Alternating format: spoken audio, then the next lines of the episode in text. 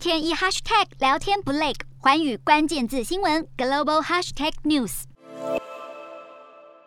欧洲最高城市瑞士滑雪圣地达沃斯，冬季的积雪已经大多融化，会场插上各国国旗。由于新冠疫情而停摆两年的达沃斯世界经济论坛，终于要登场了。这场重要的经济盛会将在五月二十二号到二十六号举行，届时将有来自各国的一千四百名企业执行长以及超过两千名领袖和专家前来参加。当地的会展产业磨刀霍霍，准备拼经济；全球专家则是将聚焦乌俄战争、通膨和气候变迁等重要议题。世界经济论坛主席布伦德也提到，中国封锁带来的供应链问题，以及因为国际情势动荡，今年会有更多人生活在极度贫穷中。此外，也因为乌俄爆发战争，因此今年达沃斯论坛没有邀请俄罗斯官员和商业巨子来参加。